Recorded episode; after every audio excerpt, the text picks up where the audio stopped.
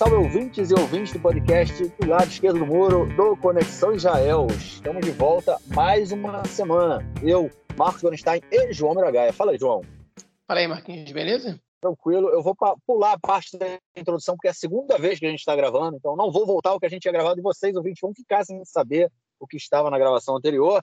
É, João, nosso episódio aí 145, a gente voltando a gravar na quinta-feira, 7 de julho 10h36 da noite, mais precisamente, depois de um episódio aí, né, João, que semana passada um monte de coisa aconteceu, a gente acabou gravando no sábado, finalzinho do dia, eram 9 da noite, 9 e meia, a gente começou a gravar, fez um episódio curtinho, né, porque a gente não tinha como não deixar de, é, é como, não fazer o episódio, porque é, caiu o governo, né, a gente teve aí, tá com o novo primeiro-ministro já, desde a semana passada, então a gente lançou aquele episódio aí com, uma, com uma, um bloco só, né, na verdade dois, que teve o bloco do Nelson, mas é uma notícia só sobre a queda do governo.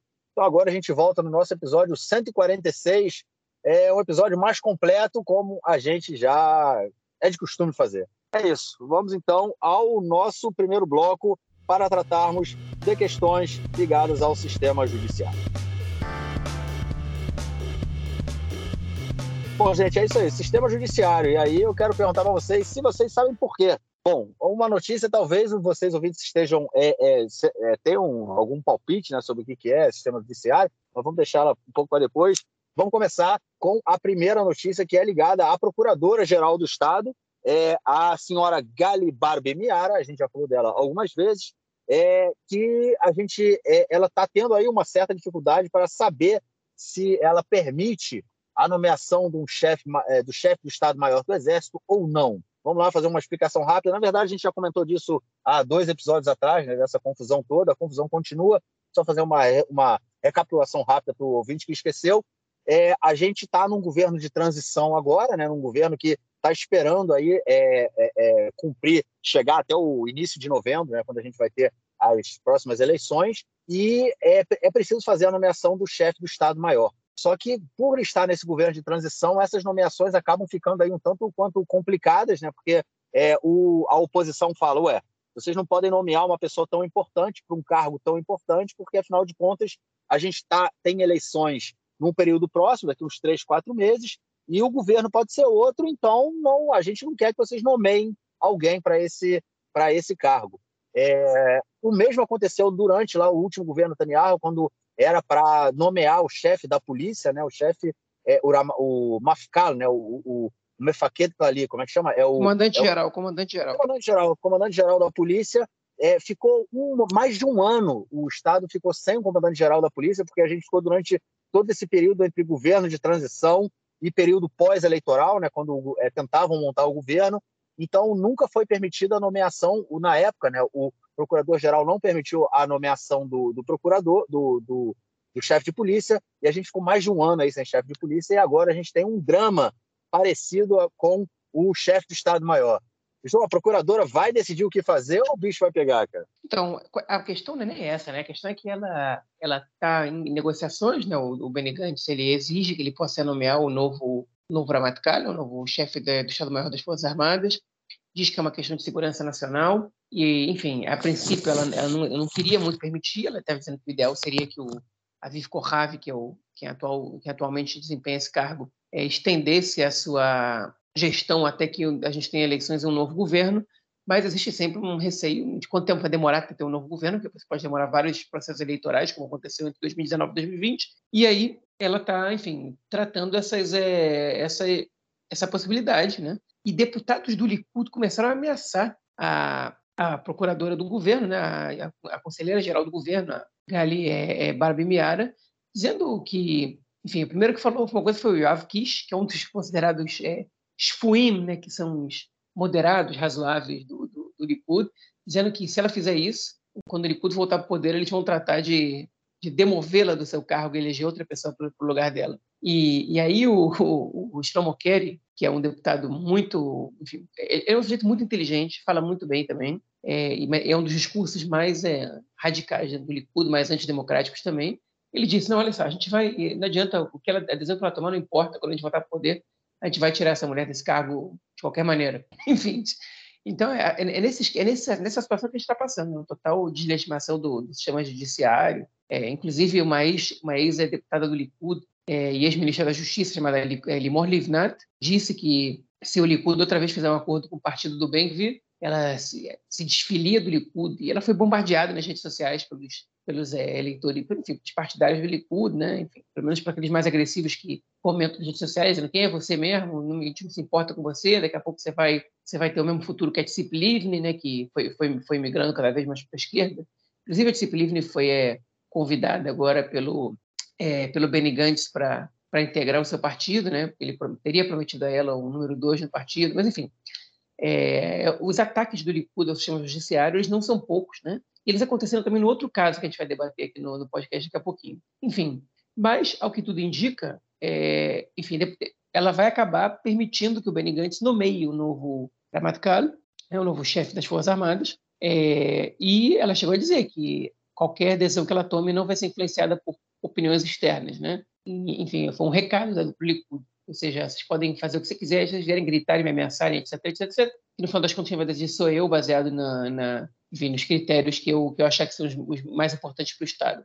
É óbvio que cabe recurso na Suprema Corte, mas acho difícil que a Suprema Corte intervenha no caso dela, dela tomar uma decisão, até porque para revogar uma nomeação é muito complicado. Enfim, o Banigante já deve ter o seu favorito para ser nomeado, ele deve ter algum receio de que esse novo nomeado é, enfim, possa ser um, um problema para, inclusive, a própria democracia israelense, caso Netanyahu seja, seja eleito. Ninguém sabe quem seria o ministro da Defesa do, do, do novo governo Netanyahu. E ele quer, pelo menos, empossar aí um chefe das Forças Armadas é, pelos próximos quatro anos que, enfim, que vai exercer um papel é, neutro, né, como enfim, mesmo que é um termo que a gente usa sempre aqui, patriota, neutro, né? É, estadista, né? É, durante esses quatro anos. Resta esperar para ver. Mas, enfim, na verdade, eu entendo a preocupação de você não nomear um, um, uma figura tão importante assim no período pré-eleitoral. É, o problema é que o período pré-eleitoral pode durar um ano e meio aqui em Israel, né? Pois é, é tem, tem, essa questão, né, é, que você acabou de colocar agora sobre a duração do período eleitoral, né? A gente já está mais ou menos em um período eleitoral quase três anos e meio, né? Lembrando que a gente vai para a quinta rodada de eleições, né? É, apesar de ter tido agora um governo de um ano, a gente está aí nesse ciclo louco, né? Que parece, parece não ter fim. Não sei, João, você viu aquela série chamada Dark? Era uma série é, alemã, é uma, muito boa, tá no Netflix. É, enfim, é, é, é, é, ficção científica, né? Então tem coisa de viajar no tempo e tudo mais. Só que o cara acaba ficando preso num loop, né? E ele está sempre voltando nas mesmas é, situações. E eu me sinto um pouco assim aqui dentro de Israel, vivendo essa questão das eleições, aí sempre voltando no loop. Mas o que me, o que me assusta também, cara, é justamente essa. É, é, primeiro, né, os ataques feitos a, a, a, ao sistema judiciário e essa forma total de é, transformar realmente a política num, num jogo de futebol, né? Ah, a gente vai demitir a procuradora caso a gente seja eleito novamente, caso a gente volte ao poder. É uma coisa, é, é realmente uma, é um desrespeito às instituições do Estado, né? Eu acho que isso é uma coisa que ficou bem clara também nos últimos anos aí do, do governo do Likud, a gente via esses ataques constantes, né? É, agora, o que mais me impressiona também, assim, o chefe do Estado-Maior, né? Gente, você falou agora no final da sua fala sobre é, é, o estadismo, né? É, Memlarti, né? Que a gente fala aqui, Memlartiut. É, Será que o chefe do Estado-Maior também não tinha que ser um estadista? Ou seja, ele tá, ele, ele, óbvio que ele tem uma posição política, óbvio que ele vai ter, ele vai defender as coisas que ele concorda, porém ele está a serviço do Estado.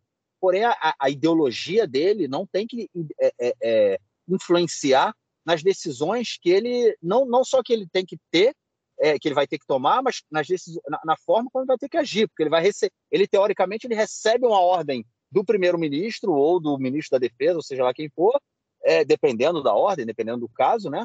É, e ele tem que agir, né? Ele tem que agir de acordo com a ideologia dele. Ou seja, é, é, um tanto quanto complicado a gente também ficar atrelando esse tipo de, de cargo a questões ideológicas, a indicações partidárias, né?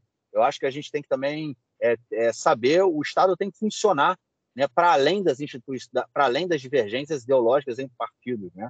É, eu acho que isso também é um problema sério que acaba essa, essa forma de tratar a política acaba engessando ainda mais o nosso dia a dia, né, o dia a dia da sociedade israelense como um todo, no momento em que a gente vive, é, é, em função dessa desse longo período aí que a gente vive de incerteza política, né? Então esse tipo de, de decisão, de visão e de forma de, de fazer a política, acho que acaba engessando ainda mais, atrapalhando é, o funcionamento do país como um todo. Mas vamos ver, vamos ver o que vem pela frente aí, se o Benny Gantz vai conseguir indicar alguém ou se a gente vai ficar sem o, sem o chefe do Estado-Maior num período, enfim, extremamente complicado, a gente vai falar mais para frente também, é, de conflitos e de é, tensões né, que, que não param de acontecer. Bom, vamos então à nossa próxima notícia do bloco, que aí talvez os nossos ouvintes tenham, é, tenham tido a, a é, tenham, tenham pensado que, que a gente fosse falar disso, que é sobre aí o julgamento do Netanyahu. Pois é, obviamente o julgamento continua, né? São vários casos, são quatro casos de, de corrupção, né? Que ele está sendo investigado. É, comentamos aí no último período sobre o depoimento do, do delator premiado chamado Shlomo Filber. Ele deu vários depoimentos, se enrolou, contou uma coisa para a polícia na época da investigação e agora na época do depoimento falou outra coisa a, a, defesa, a defesa não, né? a, a procuradoria, né? O, o, ataque, né? o Estado, é, na verdade, é, também se enrolou algumas vezes aí com datas, é, data de uma, uma, uma, reunião importante que teria acontecido entre o Filber e o Netanyahu. O pessoal da procuradoria se enrolou com a data, pediu para consertar, a, ju, a juíza não deixou, enfim. Foi uma situação louca na pasta 4 mil, tudo isso aí era a pasta 4 mil né, envolvendo os, o Ministério das Comunicações. E agora vou começar essa semana a delação premiada de uma, não a delação premiada, né, uma, o depoimento, né, na verdade não é uma delatora, é, é o depoimento é da, é, me fugiu o nome dela, ah, a Das Klein, que ela, o Klein, né, que ela fez, ela era é, assessora particular é, do, do empresário chamado é, é, qual era o nome dele? Me fugiu o primeiro nome dele, João. É, é, Arnon e ele é próximo do Netanyahu, e essa pasta investiga é, que o casal Netanyahu, no caso, teria recebido vários presentes do Milchan é, e de um outro empresário australiano. Que teriam dado presentes aí para o casal Netanyahu, que chegam a quantias de centenas de milhares de shekels. É, João, a, a Das Klein mostrou aí o verdadeiro trem da alegria, né? Que entrava é, cotidianamente na mansão dos Netanyahu em Cesareia, né? Pois é, a Das Klein, como você disse, ela era assessora do é, Arnon Milchan, que é um, um bilionário, magnata do, do, ramo do cinema, né? trabalhou como produtor e produtor executivo de diversos filmes, é, nascido aqui na Palestina Britânica, né? enfim, morou parte da vida aqui, parte da vida na Inglaterra, parte da vida nos Estados Unidos, é, e ela também era assessora de um milionário australiano chamado James Packer, todo mundo achava que era James Packer, até que ela, nesse depoimento, disse que se chamava, na verdade, James Packer. Okay? E, enfim, e ela é, foi depor no julgamento da pasta 1000, né, que é a, pasta, a famosa pasta dos presentes, que o Netanyahu se referia a ela como pasta da, é, das quentinhas e dos cigarros, né? mas que basicamente a, a população conhece como pasta das, dos champanhes e dos charutos. Né? Ela, foi, ela se ofereceu para depor ela não é delatora premiada, ela não é testemunha, é, é, enfim, ela, ela, não é suposta, é possível, é potencial cúmplice, né? pelo menos assim não é considerada pela justiça. Ela não foi convocada para depor, ela foi até a polícia e pediu para depor. É, ela não tem absolutamente nada a ganhar com esse depoimento, pessoalmente falando. Ela simplesmente, é, como parte integrante da, da situação, ela disse: olha, eu estou vendo que essa parte está sendo investigada e eu quero dar o meu depoimento, porque eu vi coisas acontecerem aqui que, para mim, interferem no, no, andamento do Estado. Né? Uma senhora já de 60 e poucos anos, é, enfim, que teve seu endereço divulgado, inclusive, por um jornalista, e foi na polícia fazer uma queixa contra ele, né? É, enfim. Mas o que, que, foi, que, que foi o mais importante dessa, desse depoimento? A pasta 1000, que é a pasta dos presentes, ela é a pasta que o Netanyahu esnobou né? desde o início, que ela foi a primeira pasta que foi aberta contra ele. Né? Enfim, o Netanyahu, inclusive, vale lembrar, ele já foi é, investigado no passado por uma situação de presentes indevidos que ele teria recebido. E ele conseguiu se safar dessa, dessa, é, enfim, dessa investigação, de uma acusação formal, é, alegando que quem teria recebido os presentes não foi ele, foi a Sara Netanyahu, sua esposa, e que ele não sabia desses presentes. E se ele não sabia, isso não pode ser caracterizado como abuso de poder, no caso, não como propina, é, nem como fraude. Né? Ou seja, se, se a esposa dele recebeu presente é, exagerados, indevidos ou o que fosse, e ele não sabia, então não teve, não teve nada em troca, não teve suposição de que teria algum, algo em troca e, e, e tal. E a justiça comprou essa, essa argumentação dele. Mas agora vai ser muito difícil que a justiça compre isso, porque é, esse depoimento da, da Klein ele foi devastador. Okay? É, e por que, que ele foi devastador? Primeiro, vamos, vamos por parte. diferente da pasta 4 mil, que ele foi acusado de suborno, essa ele não foi. O Avihai Mandelblit, que era o conselheiro-geral do governo, ele, quando recebeu a acusação da, justiça, da, da polícia, a polícia pediu para o Netanyahu ser incriminado, também como quem recebeu suborno. Vale, é importante dizer, segundo a lei israelense, você não precisa ter recebido é, suborno efetivamente para ser incriminado como alguém que recebeu suborno, basta que você tenha tido a intenção ou tenha, tido, ou tenha gerado expectativa e, e, e, que a conversa tivesse sido gerada em, em, função de um ganho que a outra pessoa poderia ter. Ou seja, o suborno precisa ter acontecido. Mas o Mandelblit, por alguma razão que eu não consigo entender qual, ele não é, caracterizou essa, essa, essa acusação dessa maneira e é, foi somente abuso de poder e fraude, o que caracteriza uma pena menor mas ainda assim, se o Netanyahu for condenado nessa pasta, ele, por exemplo, fica impedido de ser primeiro-ministro, né?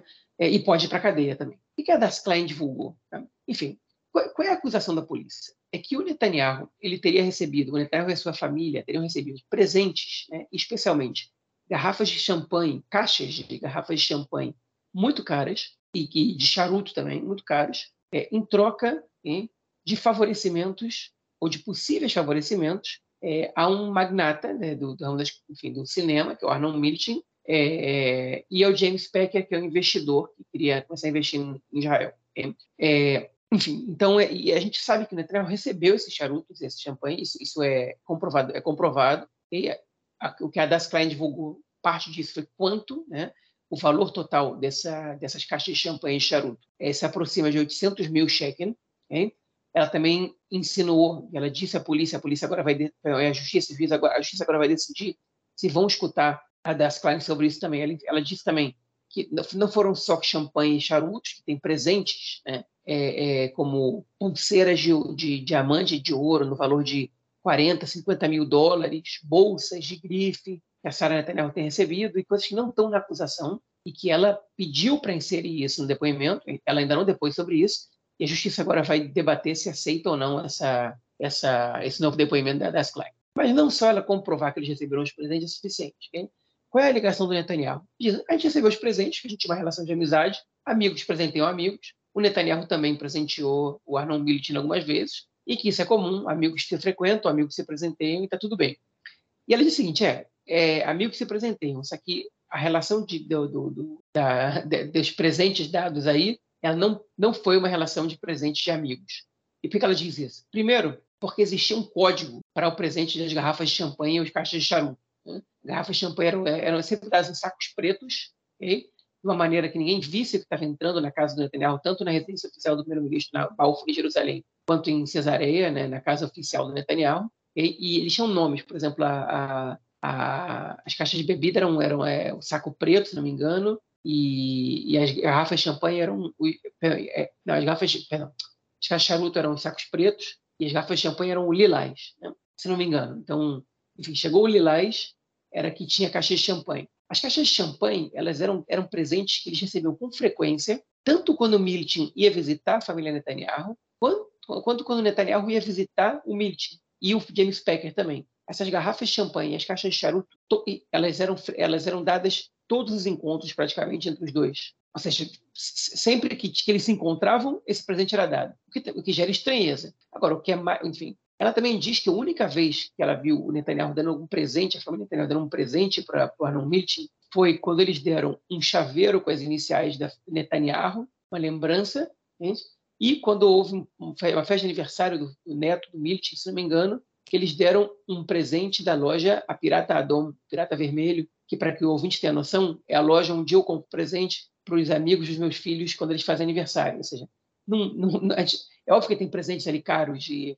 sei lá, de mil cheques, mas não é que o Netanyahu deu de presente um carrinho de elétrico, né, que custa mil dólares para a família do Milton, como ele poderia dar, porque não falta dinheiro à família Netanyahu. É que ele deu um presente simples, né, para pro, pro, pro, pode ter sido caro para os meus padrões, mas comparado às garrafas de champanhe e charuto que ele recebia, não, é, não, era, não era exatamente um presente caro, né?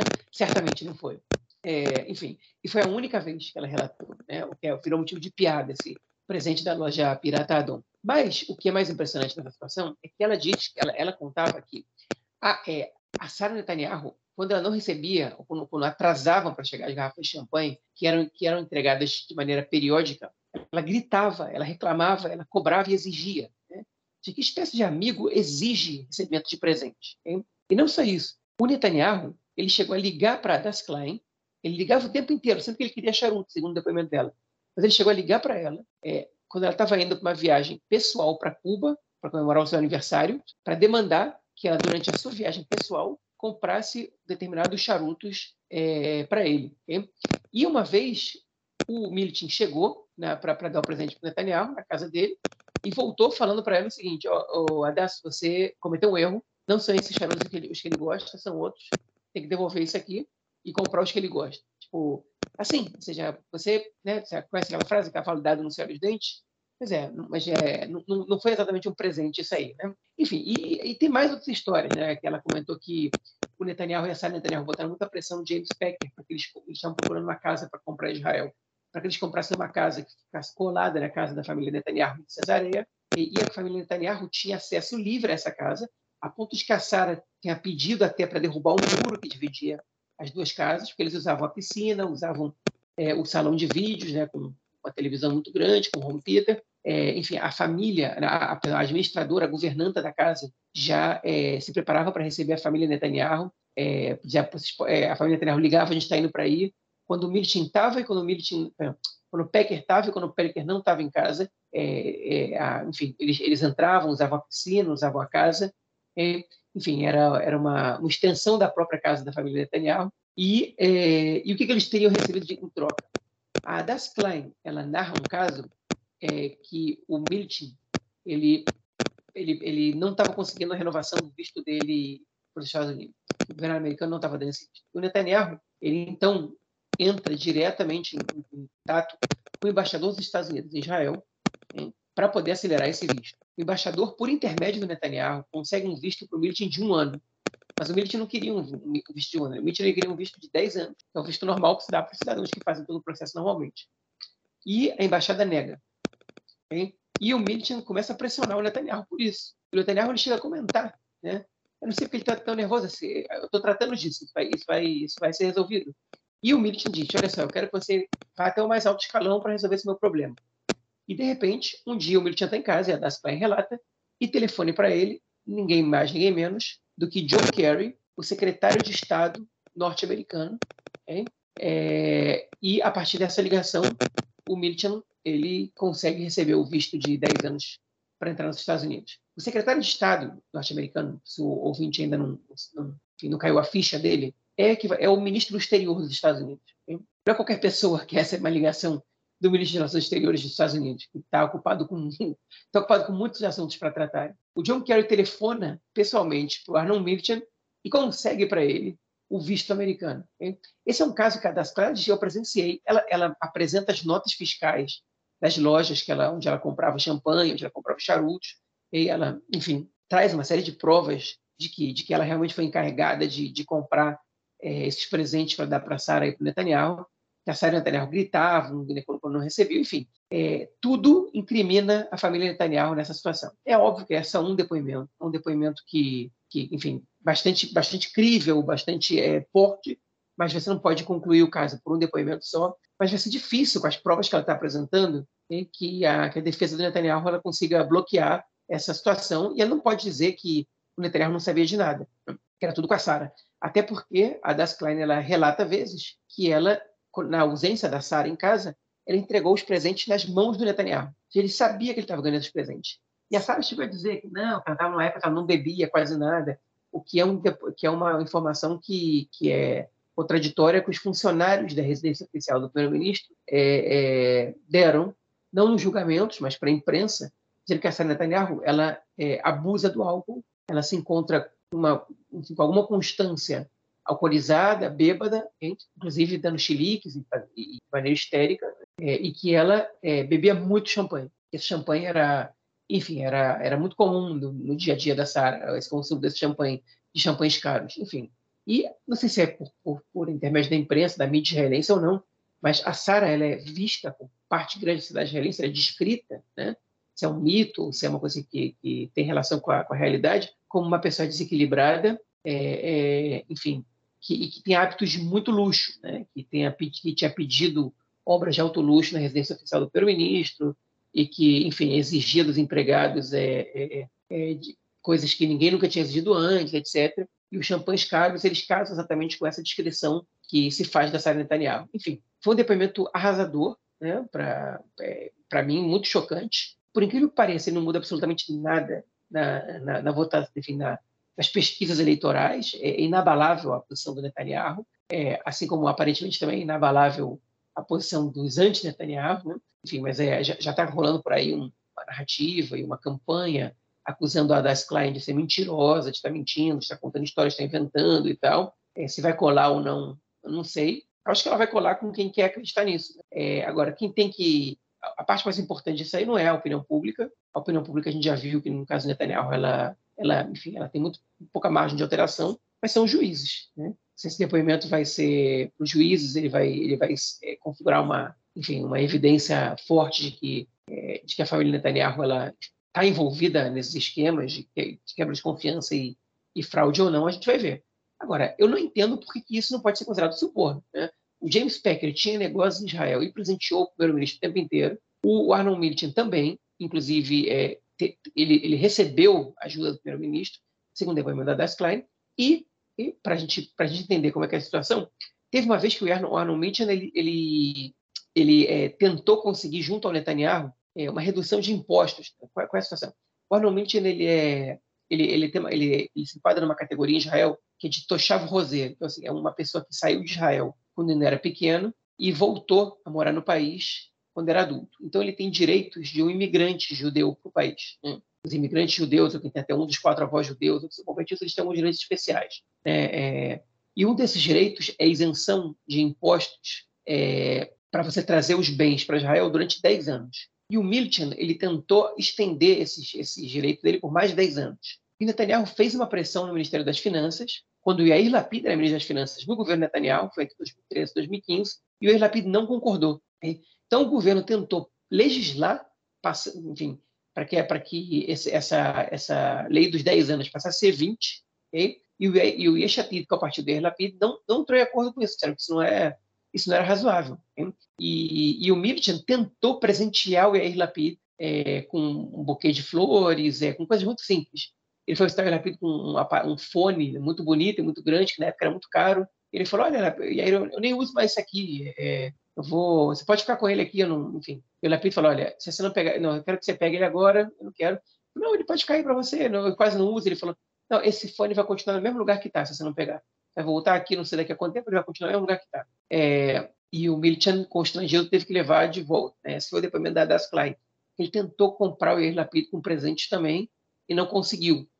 É, mas ele, enfim, o Netanyahu, segundo esse depoimento, ele tentou é, conceder privilégios ao Arnold Milchan, okay? que, coincidentemente ou não, okay? e esse é totalmente irônico essa, esse meu comentário, é, lhe dava presente. Né? Enfim, então, se você consegue minimamente comprovar é, as acusações, o depoimento da, da Klein, é, é, muito difícil que Netanyahu passe ileso dessa, dessa, dessa pasta, da pasta 1000, que era a pasta mais inofensiva para o Netanyahu a princípio, mas que é muito difícil dele, dele conseguir escapar ileso dela. Eu acho que tem uma coisa aí que é muito impressionante, né, cara? Que é, é justamente agora quando você toca nessa questão do, do Milton também ter tentado é, subornar o Lapid, né, cara? Ou seja, é uma coisa muito estrutural, que ele, vem ele, ele tem essa forma de trabalhar, né? Eu acho que realmente o depoimento dela foi destruidor, né? Eu acho que você mesmo colocou. Concordo com você, ela levantou pontos aí que é, não tem é, é muito é muito difícil seria muito difícil agora é, evitar algum tipo de condenação não não ter alguma condenação eu acho né quando ela mostrou que ela apresentou aí Vamos ver, de repente a defesa consegue convencer os juízes de que não foi suborno. Tudo é possível, ainda mais se o Netanyahu voltasse a ser primeiro-ministro. A gente viu na época né, que ele era primeiro-ministro, o que, que ele fez para atrasar o julgamento, para impedir que o julgamento começasse, foi a época do corona, enfim. Ele praticamente é, impediu né, o sistema judiciário também de continuar funcionando, é, colocou em stand-by, tipo um funcionamento de Shabat, né, como, como tem outros serviços aqui em Israel, e isso tudo demorou para o julgamento dele começar, e se ele voltar a ser primeiro-ministro, com certeza a pressão que ele vai colocar também é, vai ser muito grande. Vamos ver, vamos ver o que vem pela frente. Bom, vamos então ao nosso próximo bloco para tratarmos de questões da política doméstica essa semana. É isso aí, gente. Poucos meses para a eleição e a coisa começa né, a se movimentar, a esquentar. É, é, em breve, né, já, te, já terminou, na verdade, o prazo para inscrição de novos partidos, se eu não me engano. É, e agora é, ainda tem, mas ainda está aberta. Obviamente, os candidatos ainda podem se, se inscrever, não está fechado ainda o período de inscrição eleitoral e de chapas, né, que é uma coisa importante. É, enfim, vamos então tratar. Tem duas questões, é, tem questões aí de dois, quatro deputados, na verdade, que movimentaram aí a semana né, na, na, área política, dois que são do Likud e dois que são do Meretz. Vamos falar por partido que eu acho que é mais fácil. Dentro do Likud, o deputado Yuval Steinitz, que era um dos principais, né, uma das principais figuras do país, do, do, do Likud, ele diz que de, resolve deixar a política, né, ele informou aí que vai parar, vai deixar, vai, vai deixar o campo, e também o deputado Yuli Edelstein, que por muitos anos ele foi o, o Yoshev Rosh do Knesset, né, o, como é que chama? É o presidente do parlamento, né? Era o cara ali que decidia como as coisas deveriam funcionar, que leis subiriam, que leis não subiriam, enfim. Ele foi durante muito tempo aí, do, é, durante o período do governo Netanyahu, o, o, o, presidente do parlamento e era uma das principais figuras que se opunha, que batia de frente com Netanyahu, né, dentro do Likud.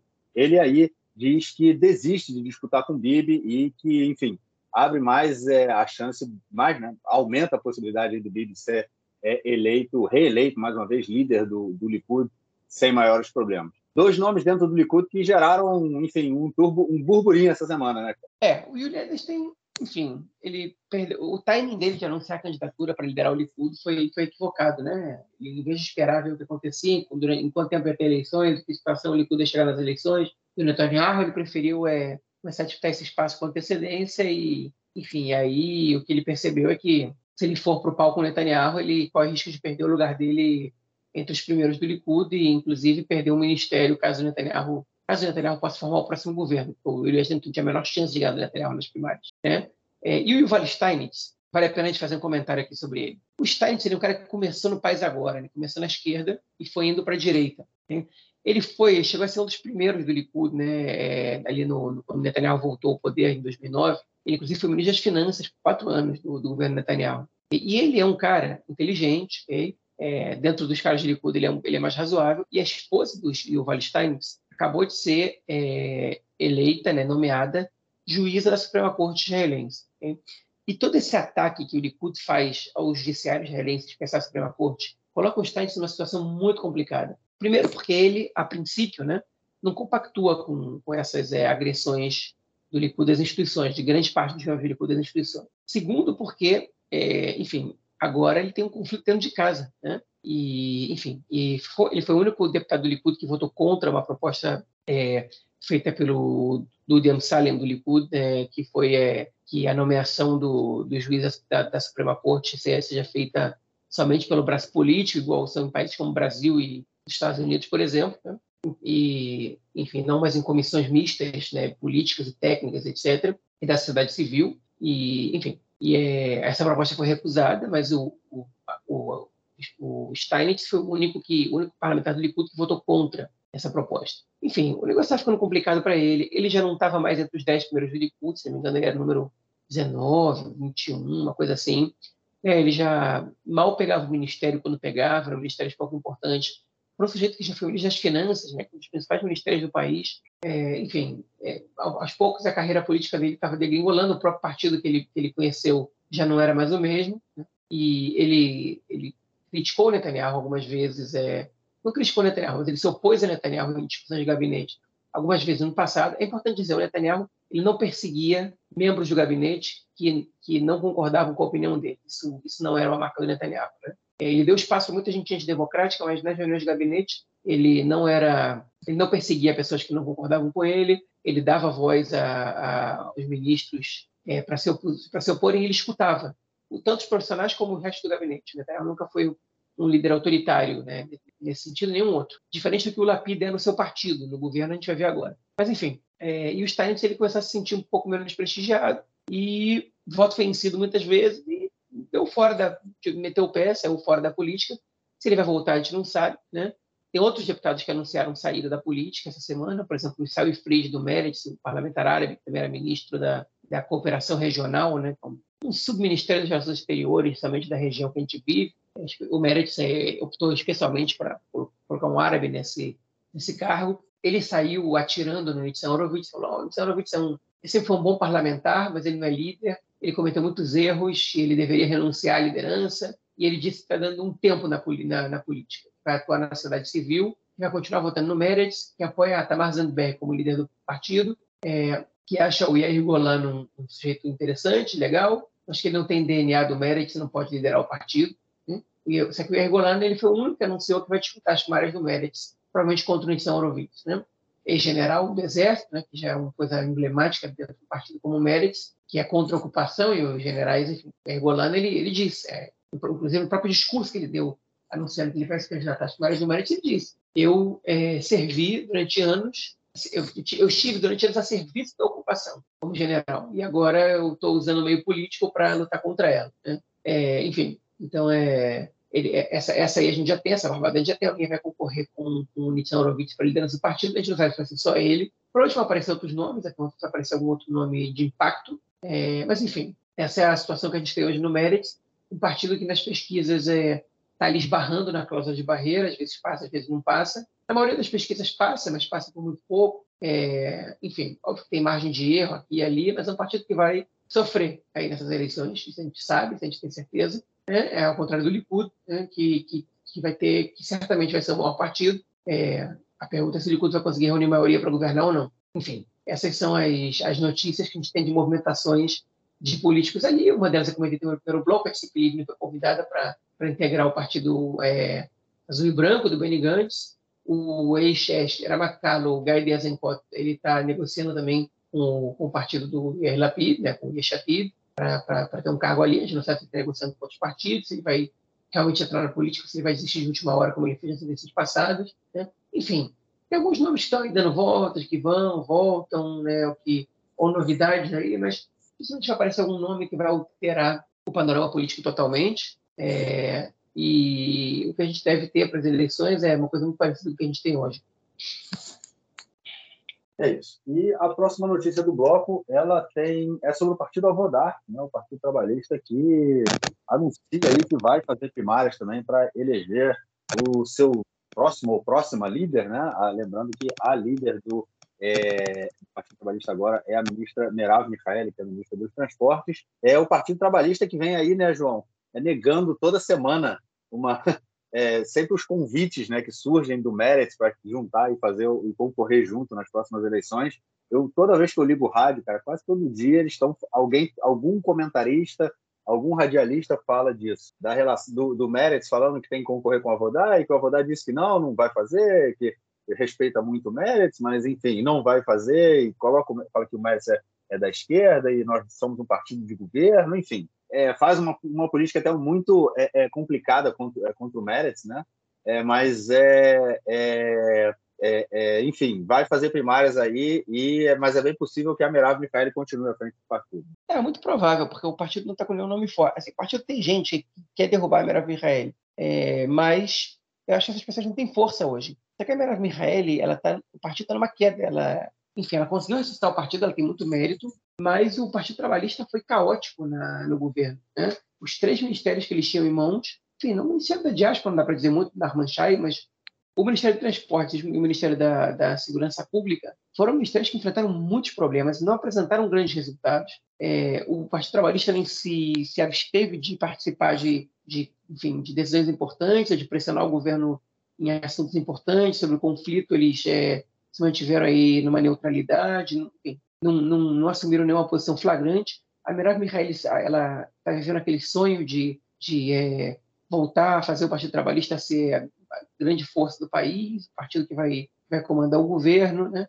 E, enfim, e ela especificamente não tem é, apoio popular para isso, ela não vai conseguir é, guiar o partido para que, que o partido volte a, a, a, ser o que ele era antes. Talvez ninguém consiga, né? É, talvez se o partido se juntar com algum outro partido, não, exatamente com o Merrick, mas com o Azul e Branco, eles possam pleitear isso no, no, no futuro, né?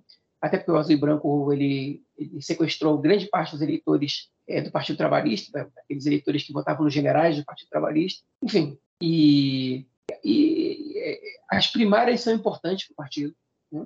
é, ajudam a compor a lista, ajudam a ter confiança do, do eleitorado, mas elas por si só não bastam, tem que ter nomes fortes. Né? O Partido Trabalhista conseguiu ressuscitar, só com base na democracia interna e na reconstrução, mas uma coisa é você é, ressuscitar, outra coisa é você se manter forte. E, enfim, sete cadeiras já não é, já não é forte, né? É, e o partido precisa crescer. E ele está diminuindo de acordo com as pesquisas. Então, a, a junção com o Meretz não só ajudaria, garantiria que o Meretz não, não seriam jogados no lixo votos na, é, no, no, bloco da centro-esquerda, como também poderia colocar os partidos de esquerda como uma força é, unida, é, enfim, dentro do governo. Né? Se você tem um, dois partidos de esquerda juntos que têm 10, 12 cadeiras, né? um partido de esquerda com 12 cadeiras, você tem como pleitear ministérios importantes. Né? Vale lembrar que nesse último governo ninguém teve 12 cadeiras. Né? Teve o Likud com 30, o Yeshatid com, com 18 e o terceiro maior partido era o Chas com 9. Então, um partido com 12 cadeiras no governo, você já tem exigir votação para primeiro-ministro, mas no mínimo o Ministério da Defesa, o Ministério das Finanças, você consegue,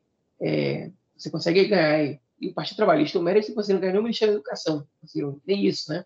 Os ministérios mais importantes que eles tinham o da saúde e o dos transportes, com todo respeito ao tema da saúde e dos transportes, é, não são ministérios que você pode apresentar grandes feitos é, hoje em dia em Israel. Enfim, então essa, eu vejo essa junção com bons olhos, os partidos são cada vez mais parecidos, e só a Merav Mihaeli vive esse sonho de voltar a fazer o Partido Trabalhista sob seu comando, é, é, enfim, é, voltar a ser o partido do governo, como se diz aqui. Né? E hoje em dia não está. Ela, ela, não, é, ela não consegue ficar com Yair Lapid no espaço de liderança do bloco. O partido, não, enfim, a lista do partido não, não, não, é, não, não traz muitos eleitores e, é, e as pautas, a grande maioria dos membros do partido, não são as pautas que a população israelense, é, que o cidadão médio israelense, ele ele está olhando com mais atenção. Por exemplo, tem uma deputada árabe que está lutando aí pelos direitos da, da, população árabe, mas que não consegue recrutar votos árabes suficientes para o partido. Então, ela não é muito significativa para eleitoralmente é, né, nessa, enfim, nessa questão, embora ela seja importante. Tem um rabino reformista né, no partido que está lutando pelo direito da pluralidade do judaísmo, que é uma pauta importante também, mas que ela eleitoralmente ela não convence ninguém, é, ou quase ninguém em Israel. Né, enfim, e você tem aí outros, enfim, outro, outra meia dúzia de deputados que são pessoas interessantes, é, mas que não, não apresentam, e, e, cada um deles para um lado. Né? A Merav Mihaly puxando mais a pauta do feminismo, né? É, o, o, enfim, a Ibit Samaranda puxando mais a parte da, da, da a pauta da, da situação dos árabes, né? É, e o Gilad Karib a pauta dos reformistas, e um outro puxando a pauta da, da questão dos, da comunidade LGBT, enfim, e a única pessoa no partido que tem uma pauta organizada e forte que o eleitorado pode se identificar é a Nama Lanzini, que, que, que ela está aí com, com, com, o movimento sindical, lutando contra o aumento do custo de vida, pelo aumento do salário, que são pautas que realmente preocupam a grande maioria da cidade israelense. E absolutamente ninguém tem projeto nenhum para resolver essa situação, só ela, e, é, e ela não é. E esse não é o discurso oficial do partido, esse não, não é a pauta principal do partido. Então, se o Partido Trabalhista quer se esconder quando o assunto é conflito, eles pelo menos deviam abraçar alguma pauta que, que fosse é, essencial, né? Porque se eles vão abraçar a pauta das, das, identidades, digamos assim, eles vão disputar terreno com o Meretz, e é um terreno pequeno já. Né? E, enfim, e se é para fazer isso, então junta logo com o Meretz. E ela não quer nem isso, nem apresentar uma pauta essencial. E aí fica complicado. Então, a tendência a Partido Trabalhista é sofrer mais uma queda, uma queda nessas eleições, não mais uma, porque vêm de uma crescente, né? Mas, enfim, para quem está no fundo do poço, alguma coisa crescente, é, periga voltar para o fundo do poço. Esse é o problema. Eu acho que é interessante isso que você colocou do, do, do parte né, dos eleitores do, do Avodá, do Partido Trabalhista, terem ido votar no azul e branco, né? É, e é mais ou menos assim, se a gente for pensar em termos é, é, políticos, né, que vem apresentando hoje, eu não sei se eu consigo apresentar uma, uma diferença muito grande entre o azul e branco e o, o Partido Trabalhista, a única diferença é que no Partido Trabalhista, no Partido Azul e Branco hoje, você tem mais militares, né? É, você tem um partido que ele tem uma característica né, nesse sentido. Então é possível que os eleitores mais militaristas, né, do Partido Trabalhista, que fiquem num campo mais de centro, que eu acho que hoje não dá para a gente também chamar o Partido Trabalhista nem de esquerda. Eu acho que eles, eles mesmos abandonaram essa pauta já, né? Essa pauta de você ter uma política é, de construir é, é para além né, do que a gente tem hoje. É, uma política de transformar. Eu acho que eu acho que o Partido Trabalhista há muito tempo não se pretende isso, né? É, então é, a gente acaba tendo assim uma proximidade muito grande dos, do Partido Trabalhista com os outros partidos do centro, né? Partidos liberais é, e parte, eu acho que parte desse eleitorado pode ter ido justamente para o azul e branco. Então, de repente, eu acho que a melhor política para o pro, o, talvez azul e branco seja o Partido Trabalhista renovado, né? O Partido Trabalhista mais recente. Eu acho que tem muito. Você não acha que pode ter uma influência do fato do Partido Trabalhista? É, eu, eu, vejo muito, muita concentração nos votos do Partido Trabalhista, tem muito kibbutz, muito né? Eu acho que ainda tem essa essa influência dos partidos que são ligados ao movimento kibutziano, né? É, dos kibbutzim que ainda são membros e têm uma ligação com o movimento trabalhista. É, então, acho cada vez menor assim o público, os eleitores do Partido Trabalhista nos grandes centros urbanos, né? o que é um problema enorme. Oi. É, não, porque os kibbutzim, é, é, verdade que eles têm uma votação desproporcional. O Meretz também. Depende do kibbutz. Né? Se o kibbutz achou o Meretz sair, o Meretz tem, voto, tem mais votos. Sim, sim. E, e tal, esse é um kibbutz dos outros movimentos, o Partido Trabalhista tem mais votos. Agora, o, os kibbutzim, todos juntos, eles são responsáveis por 3%, 3 da população de Israel. E se você junta com os Moshavim, que também, também tem uma votação é, desproporcional, é, você vai chegar aí a 6%, né? E, e também tem muito voto no, no Yeshati, dos kibbutzim Moshavim. Se você olhar, acho que o Yeshati deve ter ganho na maioria dos kibbutzim Moshavim do país. É, então, isso já foi, enfim, pode ser que já tenha sido um diferencial, mas não é isso que, que levanta o partido. Inclusive, não, não, mas eu não estou falando que isso levanta o partido. Não, não, não acho que isso levante o partido. Eu acho que essa desproporcionalidade. É daí que vem Sim, mas não, não é só isso. Eu acho que isso mostra também a falta de, de a, a dificuldade desse do partido se, se inserir também é, com ah, mais sim. força dentro dos centros urbanos, entendeu? Eu acho que essa também é uma dificuldade que eles ah, é têm. retrato, pois é. é e, isso, até essa... mesmo dentro do próprio, dos próprios kibbutzim eles perderam força, né? Então nem, nem no nicho deles eles estão fortes como já foram. É, perdeu força em praticamente todos os setores. Né? Isso, isso é um, foi um, um, uma, uma queda muito grande depois daquela eleição que o Bush saiu junto com a, com a Cip Livre. Né?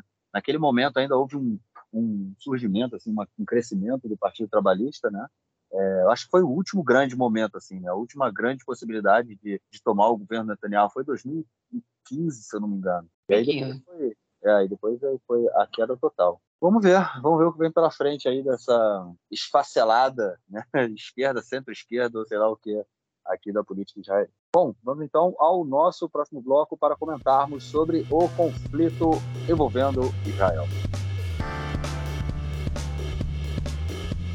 Bom, gente, eu terminei falando do conflito envolvendo Israel, porque não é o conflito palestino-israelense, dessa vez aí é o, é o conflito com o Hezbollah. Né? É, essa semana é, o Hezbollah tentou, o Hezbollah mandou três drones, né, é, em direção ao, ao, a uma plataforma de estação de gás no norte do país, né, é, na, no, a estação, a, a plataforma chama Caris, né, que é Tubarão. É, é uma plataforma que já está quase aí a ponto. Eu acho que não, não, não tem informação se ele já começou a extrair gás, é, mas está em quase assim fase de, de terminal assim, de funcionar e o Hezbollah mandou três é, drones é, que não eram nem tripulados, não estavam armados também, mas chegaram a se aproximar da, da plataforma e foram derrubados aí por mísseis né, que foram lançados pela marinha israelense. É, e o Hezbollah começa a dar um recado aí, porque é, tenta dar um recado, né, mandando esses drones, porque toda aquela região é, ela está em disputa.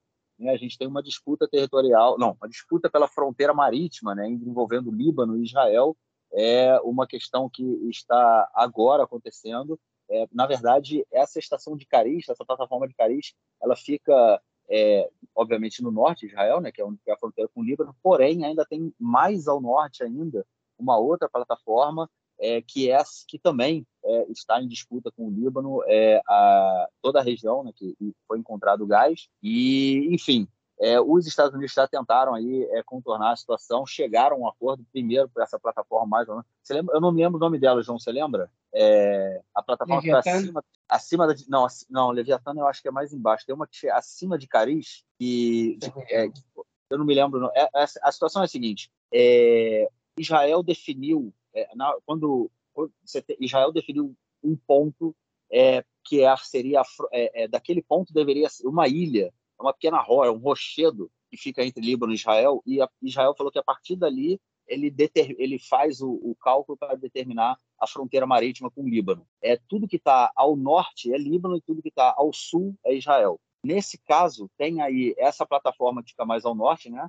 É, que eu esqueci o nome, e a plataforma de Caris, né, que é, é mais para baixo. Isso tudo, de acordo com Israel, de, está dentro das águas territoriais israelenses. O Líbano diz que o local onde Israel usa né, para fazer a medida não é correto, está errado e é um outro ponto. E a partir da medida feita do Líbano, né, a partir da a fronteira que, que é feita pelo Líbano, ela, ela passa por, por essa plataforma que fica mais ao norte, que eu esqueci o nome, por essa área que tem muito gás. Né? Então, os Estados Unidos chegou a um acordo entre, quer dizer, mediou né, um acordo e, é, pelo que eu ouvi no rádio, estava quase para ser assinado, em que é, Israel ficaria com 10% dessa, desse, desse novo campo, né? e o Líbano ficaria com 90% desse campo. E Israel, obviamente, ficaria lá com outro campo de Cariz, que fica um pouco mais ao sul, é que foi para onde agora o Hezbollah mandou os, os drones. Só que aí, quando estava quase tudo para ser assinado, o Líbano voltou atrás e falou que não só não aceitaria dividir esse campo que está mais ao norte com Israel,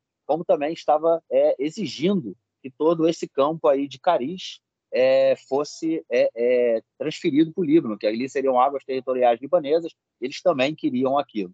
Então, no momento que Israel começa né, a se preparar para extrair é, gás do campo de, de Cariz, o Líbano, o Hezbollah vai e manda esses drones que foram derrubados por Israel. Bom, espero que vocês tenham entendido aí com toda essa história. É, mas, João, a coisa esquentou, né, cara? É, a gente não tinha visto ainda esse ataque ao centro de extração, para a extração de gás israelense. Né? É, a gente sabe que veio do Líbano e o, o Israel rapidamente criticou é, o Irã, né? E atacou o Irã, responsabilizou o Irã por isso. A parte curiosa disso aí foi que o Líbano é, prendeu os agressores, os disparadores desses foguetes.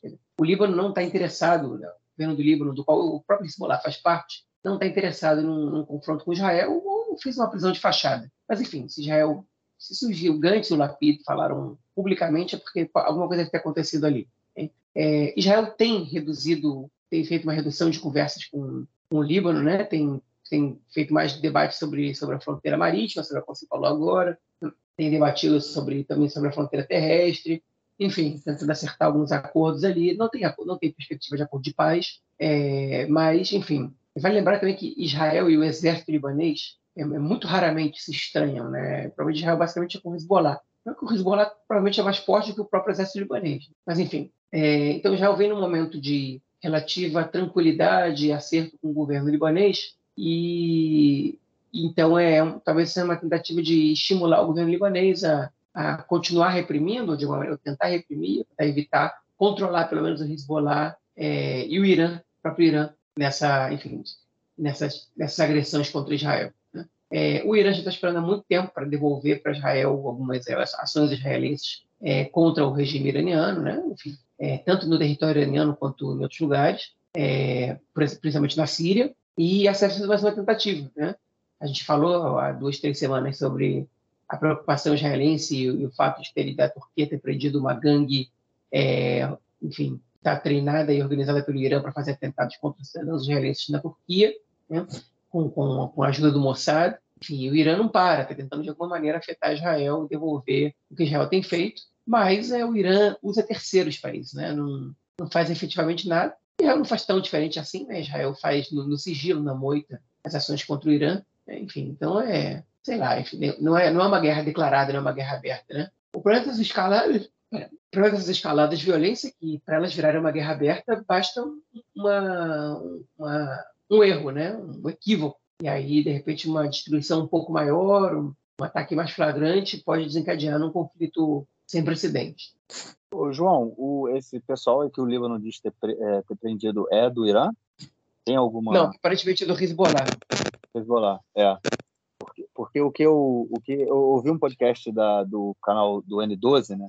Ele Radeon, e aí foi aí que eu, que eu aprendi sobre essa questão da fronteira, né? Como, por conta disso tudo. É, e enfim, tem muito tem, tem tem a ver, né? Dessa questão também do, do, do, do dos drones estarem desarmados, né? Então não, o Hezbollah não tinha intenção ali de criar um conflito naquele momento. É, e foi assim, tipo, ó, a gente não acertou ainda o que vai estar com isso na, na palavra né, que estavam falando no podcast, né? Tipo, você, a gente não acertou ainda essa questão, como é que vai ficar o gás, então não começa a extrair, não. A questão é, é eu acho que Israel não vai baixar a cabeça, né? Israel vai começar no momento em que a, a, a plataforma de Cariz estiver pronta, é, a plataforma ali, né, estiver pronta no campo de Cariz para fazer a, a extração do gás, Israel vai começar a fazer o gás, e aí vai ser interessante ver qual vai ser a reação do Hezbollah, né? E do governo libanês, que agora está exigindo também aquilo ali. É, eu acho que pode ser uma subida de escada aí, como você colocou agora, né? Até, até o momento, ninguém, nenhuma das partes quer conflito, né? Mas para que isso aconteça, é, pode ser de uma hora para outra também. O pessoal subindo na escada, é, subindo na árvore cada vez mais alto, fica difícil de descer depois. Vamos ver, vamos torcer para que nada disso aconteça. Bom, é, vamos então ao nosso próximo bloco para ouvirmos o comentário do camarada Nelson Burri. Manda aí, mestre. Meu caro Gorens tem amigos do Conexão Israel do lado esquerdo do muro. Mandar um abraço para o João, que está ansioso pelo início das Macabíadas. Macabíadas mundiais aí em Israel. Sempre ocorre de 4 em 4 anos, né? Nos últimos anos, 2005, 2009, 2013, 2017. Aí 21 ficou meio, meio abalado, ainda a pandemia. Passou para 2022. Delegação brasileira saindo de Porto Alegre, várias capitais do Brasil, todo mundo chegando a Rio São Paulo e de Rio São Paulo o pessoal embarcando para Macabida, sendo que outros países, inclusive delegações, já chegaram a Israel. Ocorre a cerimônia de abertura num grande estádio no nosso país e depois os jogos são descentralizados. Por exemplo, o futebol de campo do Brasil, maioria dos jogos na categoria principal ocorrem em Jerusalém, não no principal estádio de Jerusalém, mas em bons campos de treinamento em Jerusalém. Futebol de salão, o pessoal vai estar concentrado em Redeira e também terá alguns jogos em Haifa. É muita gente chegando, então as sedes são descentralizadas e como o país é muito pequeno também, distâncias entre Jerusalém e Haifa, por exemplo, não dá duas horas. Jerusalém Tel Aviv não dá uma hora. Haifa Tel Aviv não dá uma hora. Então o pessoal pode descentralizar, pode respirar um pouco também a rede hoteleira, é muita gente que chega ao mesmo tempo. E isso aí também dá uma tranquilidade também para o pessoal da organização. É isso aí o grande evento, a Macabia da Mundial, que tem os jogos em várias cidades do país. Quem está morando inclusive numa cidade pequena de Israel, de repente pode ter um jogo aí, uma novidade para poder levar a família uma boa atração cultural e esportiva. É isso aí, um grande abraço. Nelson, obrigadão pelo seu comentário e te esperamos na semana que vem. É, João, algo mais a declarar ou a gente fica por aqui, cara? Fica por aqui mesmo. Beleza, ficamos por aqui. É, então é isso. Nos falamos na semana que vem é, para gravar o nosso próximo episódio e melhoras aí com a perna, cara. Valeu, obrigado aí. Tá melhorando, tá melhorando. Valeu, grande abraço.